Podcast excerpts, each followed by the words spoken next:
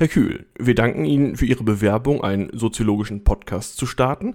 Nun möchten wir Sie bitten, einige Fragen zu beantworten. Warum sollten wir mit Ihnen arbeiten? Es gibt auch andere Soziologen. Was wissen Sie über Podcasts? Warum hatten Sie vorher keinen eigenen Podcast? Wie sehen Ihre Stärken und Schwächen aus? Wenn Sie ein Tier wären, was für ein Tier wäre das? Würden Sie auch als Tier Podcasts aufnehmen wollen?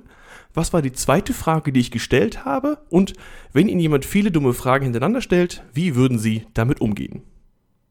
Ja, Sie können jetzt auch bitte antworten. Okay, Sie haben mich überrascht.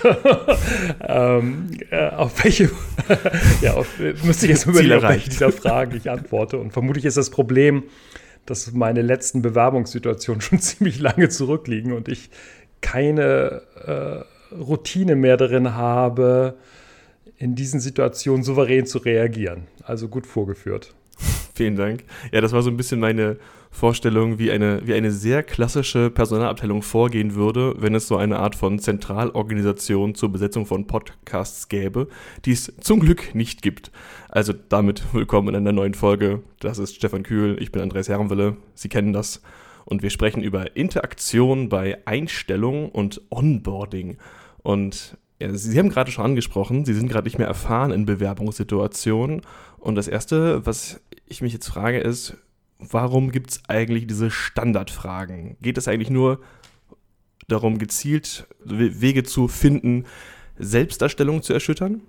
Ja, ich glaube, es gibt verschiedene Gründe. Das eine ist äh, sicherlich, dass ähm, die Bewerbungssituation, das Bewerbungsgespräch für beide Seiten eine Stresssituation darstellt es ist ja nicht nur die Bewerberin oder der Bewerber, der unter Druck steht, sondern auch die Person auf der anderen Seite. Da kann man sagen, okay, wenn die jetzt aus dem Personalbereich kommt, hat die da Routinen, aber da sind ja häufig auch Personen dran beteiligt, die nicht 80 Prozent ihrer Arbeitszeit Bewerbungsgespräche führen. Und eine Standardisierung von äh, Fragenkatalogen trägt natürlich ganz maßgeblich dazu bei, erstmal beide Seiten zu beruhigen. Also die äh, Leute, die äh, einstellen, haben irgendwie ihre Standardfragen und können damit eine Souveränität in die Gesprächssituation bringen. Und es gibt eben auch ausreichend äh, Handbücher, die Bewerberinnen und Bewerber darauf vorbereiten, wie sie in solchen Situationen äh, interagieren sollen. Und äh, damit wird erstmal sowas wie eine Grundsicherheit in die Interaktion gebracht, ähm, die für beide Seiten funktional ist. Das heißt, in diesem Bereich der Fragen geht es quasi gar nicht darum, dass eine Frage gestellt wird und eine Antwort kommt, sondern es geht darum, dass man äh, in der Interaktion ankommt und sich quasi sprechend darauf vorbereitet, bald ein echtes Gespräch zu führen? Ja, wobei die Frage wäre, was ist ein echtes Gespräch? Ähm, natürlich sind diese Fragen, die Sie jetzt schon genannt haben, äh, so, dass man nicht nur auf die Art und Weise der Präsentation des Antwortenden schaut, sondern eben auch ähm, die Inhalte mit beachtet. Also wenn man jetzt sehr souverän auftritt und dabei inhaltlich aber nur Schwachsinn redet, das würde auch zu einer Irritation in der Interaktion führen. Sondern mein Eindruck ist eher, ähm, das ist ein kleines Schmiermittel, was insgesamt die Interaktion leichter äh, werden lässt, was sich auch immer wieder einspielen lässt. Es ist also nicht so, dass man die standardisierten Fragen zu Anfang hat und dann geht man irgendwann zu den sensibleren oder schwierigeren Fragen über, sondern ähm, das ist äh, in der Standardisierung der Interaktion eben eine Erleichterung für beide Seiten, auf die man immer wieder auch zurückgreifen kann. Wir hatten in unserer achten Folge, wo es darum ging, dass Heucheln erlaubt ist, Bewerbungsgespräche bereits thematisiert und zwar als Theaterstücke und dass man da von beiden Seiten keine Ehrlichkeit erwarten kann. Da war unser Fokus, dass äh, man gar nicht nach der Motivation in Bewerbungen fragen kann, darum würde ich jetzt nochmal gerne allgemeiner und in eine andere Richtung fragen. Was sind eigentlich die Rollen, die sich in so einem Bewerbungsgespräch gegenüber sitzen? Was für Intentionen treffen da eigentlich aufeinander? Ja, die, die, Situation ist deswegen eine interessante, weil ähm, das, also wir Soziologen würden dazu sagen, es ist eine klassische Grenzstellensituation. Es spricht ein Organisationsmitglied, zum Beispiel der Mitarbeiter, die Mitarbeiterin der Personalabteilung mit einem Nichtmitglied. Und da hat man jetzt erstmal eine ganz ähnliche Situation wie bei der Akquise eines Kunden oder wenn man mit Zulieferern verhandelt oder wenn Polizisten mit Schwerkriminellen sprechen. Also ein Organisationsmitglied spricht mit einem Nichtmitglied.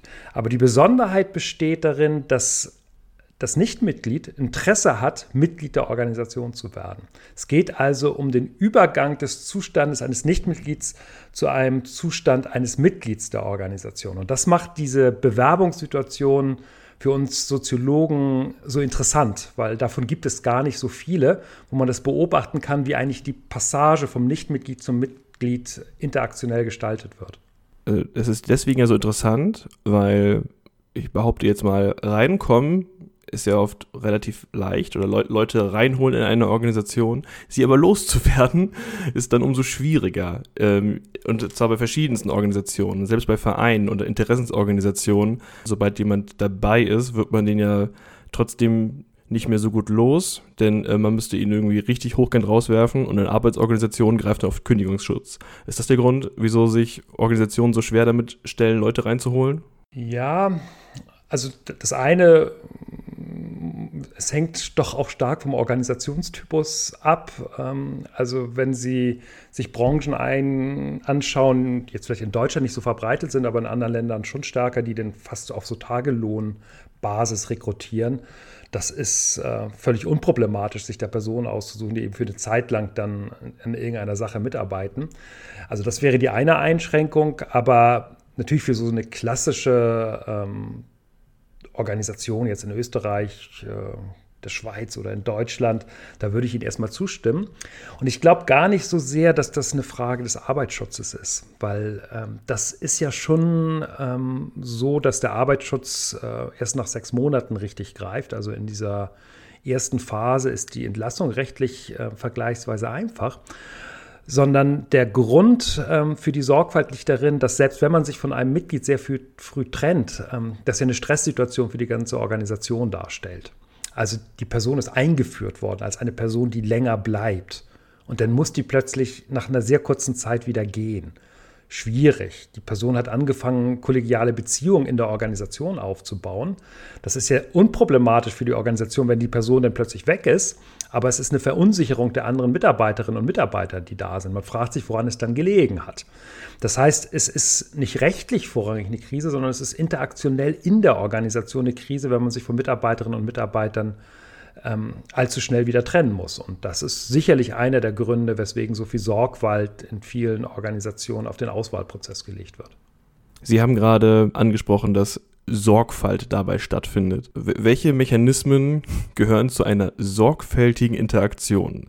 Also was drückt eigentlich Vorbereitung und gezieltes Informationen holen aus einer Interaktion aus? Wir hatten schon vorbereitete Fragen angesprochen. Was ist eigentlich quasi der Werkzeugkoffer, den, den, den PersonalerInnen dann in Anschlag bringen und wie bewerten Sie deren Wirkmächtigkeit? Ja, also ich glaube, das ist sicherlich so, dass eine gewisse Routine in den Bewerbungsgesprächen von Seiten äh, der Personale oder auch der Führungskräfte ähm, ja nicht unwichtig ist, aber ein Kriterium ist ja einfach auch die Wiederholung äh, von Gesprächen oder die Vielzahl von Gesprächen, die geführt wird.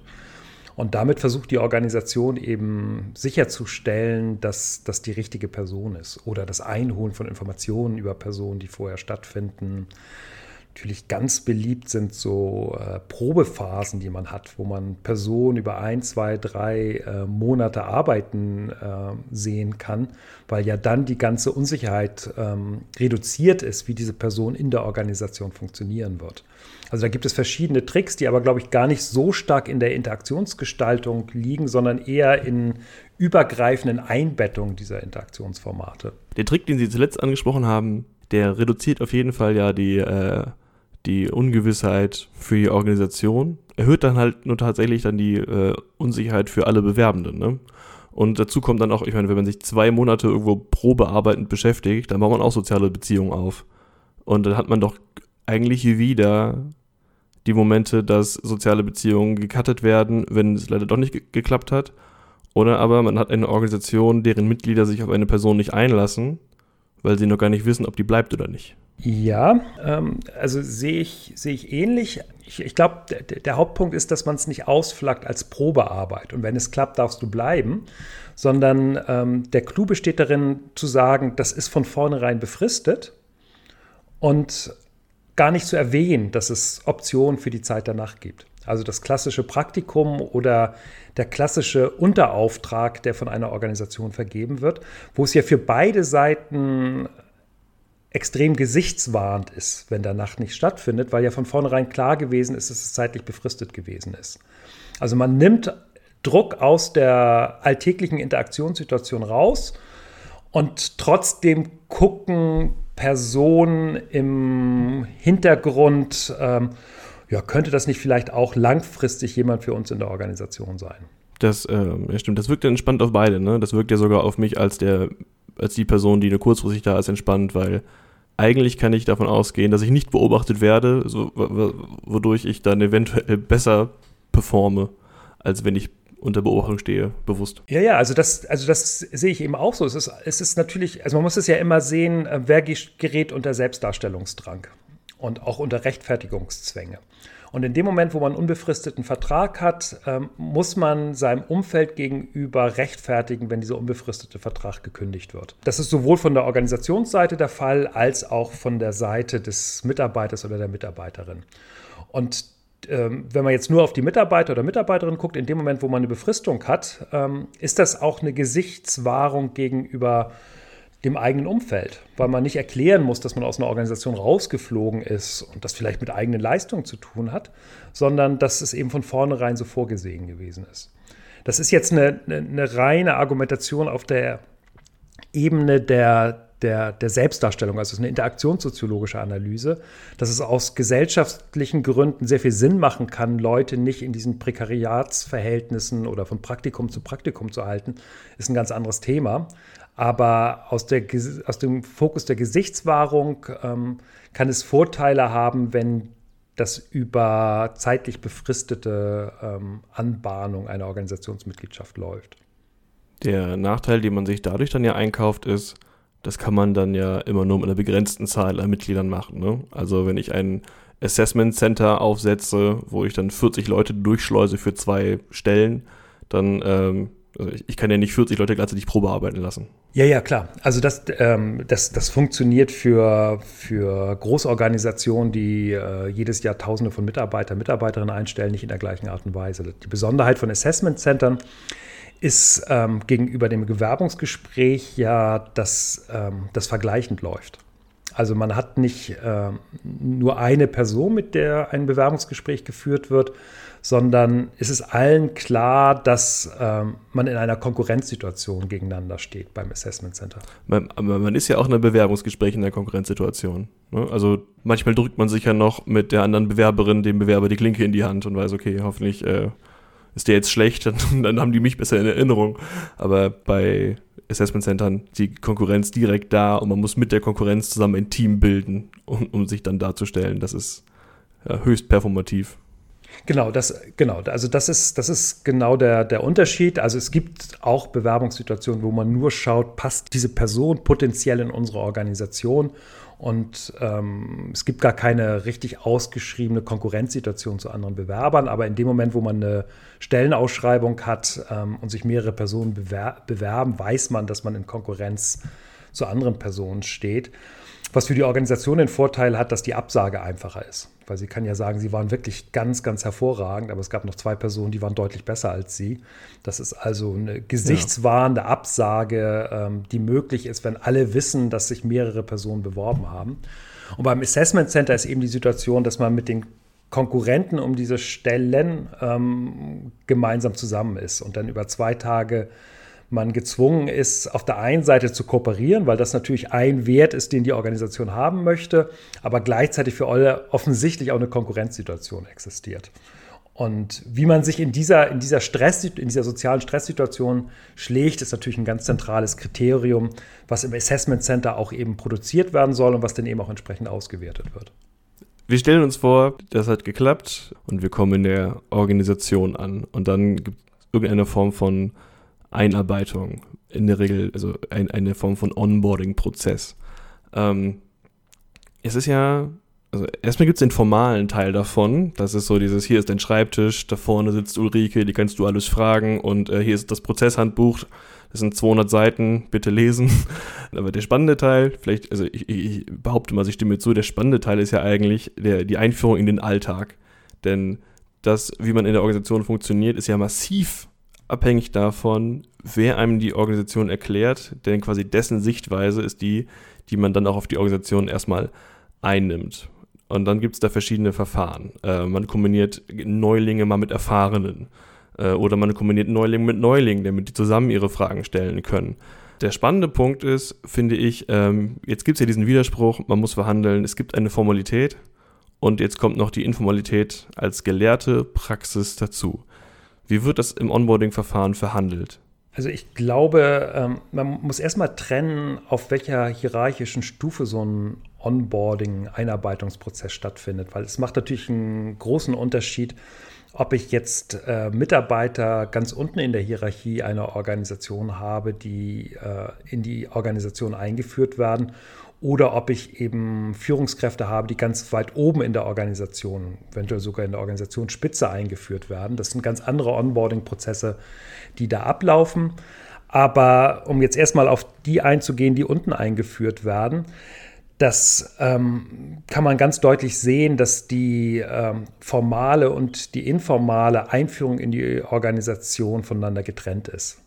Also da ist auf der einen Seite die Personalabteilung, die dafür zuständig ist, ähm, über Einführungsseminare, Trainingsangebote erstmal zu erzählen, wie das formal in der Organisation läuft. Da darf man zwar auch über Organisationskultur reden, aber über die unproblematischen Aspekte der Organisationskultur.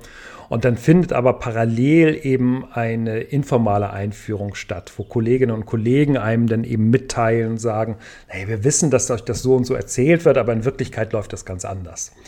Und dass die informale Arbeitsrealität bedeutender ist, erkennt man auch sehr stark daran, wo die neuen Mitarbeiter, Mitarbeiterinnen ihren Schwerpunkt legen, nämlich äh, in den informalen Kontakten und in dem informalen Wissen darüber, wie die Organisation funktioniert. Wie kommt die Organisation selbst denn damit klar, dass sie zwei Onboarding-Prozesse hat? Aus Sicht der KollegInnen ist das wahrscheinlich unproblematisch, aber wie ist es zum Beispiel für so eine Personalabteilung, wenn die weiß, wir haben hier diese Prozesse und wir haben diese Programme und wir haben diese Workshops und es dauert keine fünf Monate und niemand von den Leuten, die wir eingestellt haben, arbeitet so, wie wir mal erklärt haben, dass man arbeiten sollte. Naja, die, die ähm, guten Personaler, und davon gibt es ja doch auch eine ganze Reihe, ähm, die, wissen, die wissen natürlich auch über ihre eigenen Grenzen.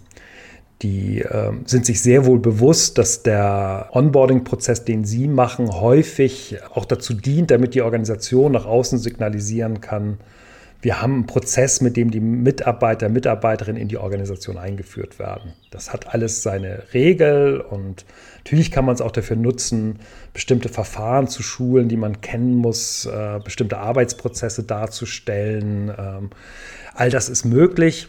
Aber ich glaube, ähm, dass die guten Personaler sich sehr wohl bewusst sind, dass ihre Möglichkeiten in diesem formalen Onboarding-Prozess äh, begrenzt sind und dass es in gar keiner Art und Weise der Einarbeitung on the job, äh, dass das das ersetzen kann, geschweige denn, dass es wichtiger ist als das Einarbeiten im Job.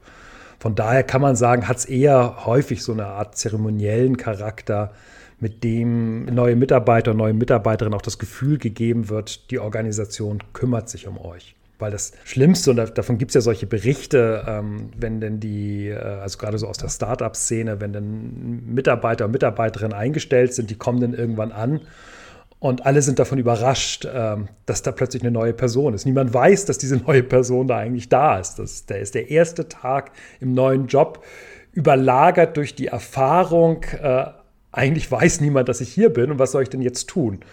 Und in dem Moment, wo ich einen standardisierten, von mir ist auch sehr langweiligen Onboarding-Prozess habe, wo die Leute drei oder vier Wochen stupide irgendwelche Routinen der Organisation lernen und irgendwelche Prozesshandbücher präsentiert bekommen, immerhin vermittelt das Gefühl, jemand in der Organisation kümmert sich um sie und dann ist auch nachher am Ende, wenn es dann um die konkrete Arbeit geht der Einstieg deutlich leichter und nicht so sehr durch Katastrophen besetzt, wie das passiert, wenn man diesen formalen Onboarding-Prozess nicht hat. Ich hätte eigentlich eine andere Folgefrage, aber ich, ich hänge immer noch an der Idee, dass man, dass man Mitglieder einstellt und sie nachher keiner zur Kenntnis nimmt. Das ist ja für, es ist ja nicht nur für die, die ankommen, eine Interaktionskatastrophe. Man kommt vorne am Tresen an, man kommt in einer Werkshalle an. Für, auch für, für die anderen, die da sind, ist das ja eine hochgradig unangenehme Situation. Ähm, ich nehme mal an, Sie waren jetzt nicht persönlich bei so einer dabei, aber welche Möglichkeiten gibt es, das zu reparieren, wenn die Katastrophe erstmal eingetreten ist? Ja, wobei ähm, ich da den Grad der Unangenehmheit äh, schon sehr unterschiedlich einschätzen würde. Und zwar deswegen, weil ähm, die Person, auf die ein neues Mitglied trifft, ja alle in ihren Organisationsroutinen drin sind. Also das heißt, die haben, haben einen normalen Job zu tun und haben eine normale ja. Beschäftigung. Das ist gar nicht ihre Verantwortung. Nein, das ist gar nicht ihre Verantwortung. Die sind vielleicht irritiert ähm, und sagen, oh, das hätte jetzt aber nicht passieren dürfen.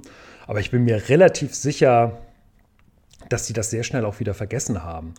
Während die Person, die das erlebt und dann auch bei mehreren Personen äh, hintereinander erlebt äh, und dann vielleicht den ersten Tag oder vielleicht auch den zweiten oder den dritten Tag damit zubringt, überhaupt erstmal einen Ansprechpartner oder eine Ansprechpartnerin zu finden, weil vielleicht die Person, mit der das Bewerbungsgespräch geführt hat, gar nicht mehr in der Organisation ist und der Nachfolger nicht weiß, dass es eine neue Mitarbeiterin gibt oder vielleicht die Person gerade auf Dienstreise ist und vergessen hat, das entsprechend zu delegieren, ähm, für die ist das ein einschneidendes Erlebnis. Also da bin ich mir relativ sicher, dass ähm, gerade die Selbstdarstellungsschwierigkeiten, die damit zusammenhängen, ähm, schon auch ähm, tiefer gehen, weil das ist ja so, man, man wird eigentlich wie Nichtmitglied behandelt, obwohl man eigentlich de, den ersten Tag als Mitglied in der Organisation ist.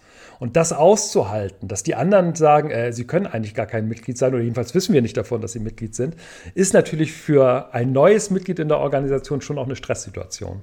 Ja, man hat selten seinen Arbeitsvertrag dann dabei. Um das Gegenteil zu belegen. Ja. Ähm, Sie hatten eben noch angesprochen, dass äh, wenn Führungskräfte in einer Organisation anfangen oder Leute in der Organisationsspitze, dass sich das Ganze anders verhält in der Art, wie man eingearbeitet wird. Was sind die Unterschiede? Ja, ähm, das hängt damit zusammen, dass von der Führungskraft natürlich ähm, ziemlich schnell auch sofort ein etwas entschiedeneres Auftreten verlangt wird. Also kann ich sagen, hören Sie zu, äh, ich gucke mir das jetzt erstmal sechs Monate in Ruhe an, lerne die informalen Prozesse und dann treffe ich die erste Entscheidung. Kann das, man kann das natürlich auch als, als Top-Führungskraft kann man es schon machen und sagen, ich halte mich die ersten ein, zwei Monate zurück. Aber man wird ganz anders beobachtet. Und dadurch, dass bei Führungskräften der erste Eindruck ja nicht ganz unwichtig ist, ähm, ist es schon so, dass eine zu starke Zurücknahme und eine zu starke Beobachterposition ähm, schwierig ist. Und das Problem ist dann häufig in dieser Onboarding-Phase für Top-Führungskräfte. Ich glaube, dafür wird das Wort normalerweise nicht verwendet, weil die sich dagegen verwehren würden, dass sie da jetzt gerade einen Onboarding-Prozess durchlaufen. Aber nennen wir es mal so, dass ähm, da die Gefahr besteht, dass die Führungskräfte zu schnell Entscheidungen treffen, die noch nicht auf der Basis fundierter Kenntnisse der Organisation äh, basieren. Und das ist dann häufig für die Organisation ein Problem. Man versucht der Rolle der Führungskraft gerecht zu werden, versucht Entscheidungen zu treffen, Dynamik zu signalisieren, aber hat noch nicht genug Ahnung von der, von der Organisation.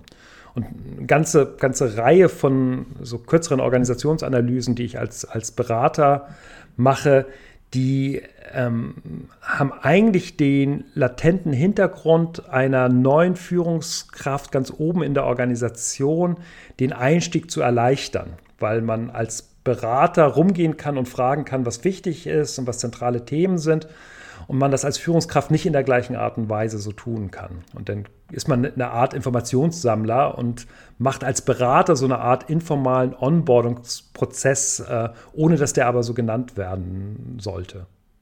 Wir hatten in äh, einer der vorausgegangenen Folgen gesetzt, dass durch ähm, die Bestätigung von Selbstdarstellung, also durch Takt, man quasi in einer Form von Selbstdarstellung gefestigt wird. Ist das vielleicht auch ein Grund, wieso Führungskräfte anscheinend in den ersten Monaten auf jeden Fall eine Form von Tatendrang zeigen müssen, damit sie quasi nicht in der Selbstdarstellung von zögerlich beobachtend festlegen, obwohl sie eigentlich das gar nicht sein wollen, aber sie hatten sich, sie haben sich halt erstmal nicht verhalten und werden jetzt als Nichtverhalter wahrgenommen. Genau, also das finde ich ein ganz zentraler Punkt und das ist, glaube ich, auch eine der zentralen Einsichten der Interaktionssoziologie, dass Personen unter enormen Konsistenzzwängen stehen, was ihre Selbstdarstellung angeht. Das heißt, wenn man sich einmal als schüchtern eingeführt hat, dann kommt man ganz, ganz schwer gegenüber Beobachtern aus dieser Position des Schüchternen wieder heraus. Und wenn man sich einmal als pushig dargestellt hat, dann kommt man da auch sehr schwer wieder raus. Es kann aber Situationen geben, in denen ähm, es vielleicht notwendig ist, eher zurückgehalten zu reagieren, also Führungskräfte in einer neuen Position, aber dann plötzlich Wahrnehmungen stattfinden, die in Richtung Inkonsistenz gehen. Der war doch zu Anfang eigentlich hm, ganz nett und plötzlich äh, ist er so rigide geworden oder umgekehrt. Ähm, äh, Anfang entscheidungsstark und plötzlich irgendwie so, so schwach in der Art und Weise, wie er auftritt. Und das heißt also, die, die, die soziale Situation prägt häufig äh, eine bestimmte Form der Selbstdarstellung, von der man dann nicht so ohne weiteres wieder wegkommt. Klar, man kann immer sagen, Neuling wird natürlich auch als Neuling beobachtet und dementsprechend würde das auch irritieren, wenn ein Neuling zu pushig auftritt. Aber es ist schon ähm, extrem wichtig, ähm, wie die Auftritte in den ersten Tagen sind. Nicht deswegen, weil diese ersten Tage so prominent sind, sondern weil man eine bestimmte Selbstdarstellung bietet, an der man dann später gemessen wird. Können wir da mal wieder eine Managementregel draus machen und jetzt vielleicht so für ManagerInnen, die neu in Organisationen ankommen. Was ist denn dann richtig? Also wenig tun ist nicht richtig, viel tun auch nicht. Was bleibt dann noch? Die Mitte mal wieder? Eine Regel würde aus meiner Sicht darin bestehen, die Rolle des Neulings direkt anzusprechen, weil einem das später Handlungsmöglichkeiten eröffnet. Also zu sagen, hören Sie zu, ich bin neu in der Organisation. Das sehen Sie ja daran, dass ich die ersten Tage hier bin. Das heißt, bestimmte Sachen kann ich jetzt noch nicht wissen. Und da müssen Sie mir entweder helfen oder Sie müssen eine gewisse Geduld haben, bevor ich äh, Entscheidungen treffe. Und das führt dann auch zu einer gewissen Rücksichtnahme bei den Beobachtern. Also bei den äh, Regierungschefs oder Präsidentinnen ist das ähm, diese bekannte 100-Tage-Regel. Also 100 Tage werden sie geschont, weil das ist die Zeit, die man ihnen zugesteht, äh, sich einzuarbeiten. Und in gewisser Art und Weise macht vermutlich ähm, dieses offensive Ausflacken von 100 Tagen oder mehr oder weniger, je nachdem, was für eine Organisation es sich handelt, Sinn, weil damit eben klar ist, dass alle Selbstdarstellungen, die in den ersten 100 Tagen stattfinden, unter einem gewissen Vorbehalt einer späteren Änderung stehen. Also darstellen, dass man noch auf Orientierungsphase ist, wenn man in die Organisation kommt, rät Stefan Kühl, Organisationssoziologe an der Uni Bielefeld. Vielen Dank. Ich bedanke mich auch alle, die einer Organisation beitreten, werden sie auch irgendwann wieder verlassen. Wenn das nicht freiwillig passiert, sind die dazugehörigen Interaktionen alles andere als angenehm. Die Rolle von Entlassungs- und Versetzungsgesprächen, unser Thema in der kommenden Folge. Mein Name ist Andres Hermwille, ich bedanke mich fürs Zuhören. Bis dann.